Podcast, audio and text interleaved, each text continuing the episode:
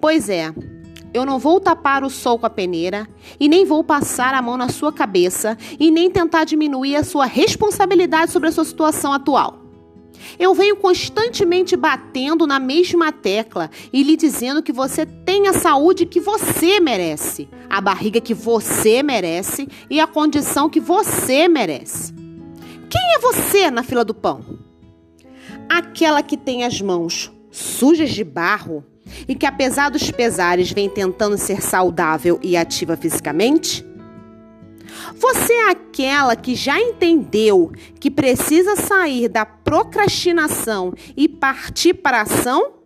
Ou é aquela do mimimi, que insiste em dizer que tudo é mais difícil para você? Que a fulana consegue porque ela é forte ou porque o marido ajuda? Você é aquela que quer ajuda ou ser ajudada? Quer emagrecer ou ser emagrecida? Pare de se comparar com o telhado dos outros e use você mesma como referência. Excesso de peso tem relação direta com problemas emocionais e mentais, correlação direta com hipertensão arterial e diabetes tipo 2. Também ocasiona problemas nas articulações do joelho e dos pés, distúrbios do sono, maior incidência de crises de asma, gordura no fígado, etc, etc e etc.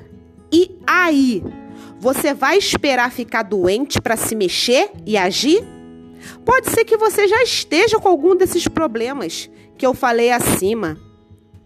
Pode ser que você já esteja com algum problema de saúde visível. E aí, vai esperar surgir outros para se mexer?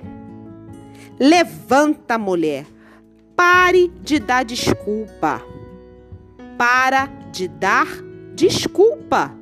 Você é maior do que isso tudo porém ainda está contemplando o telhado alheio e se lamuriando ao invés de se mexer. Quem quer, dá um jeito. Quem não quer, arruma desculpa. E aí? Não sei qual jeito que você vai dar, mas dê. É a sua saúde que vai agradecer. Beijos, fiquem com Deus.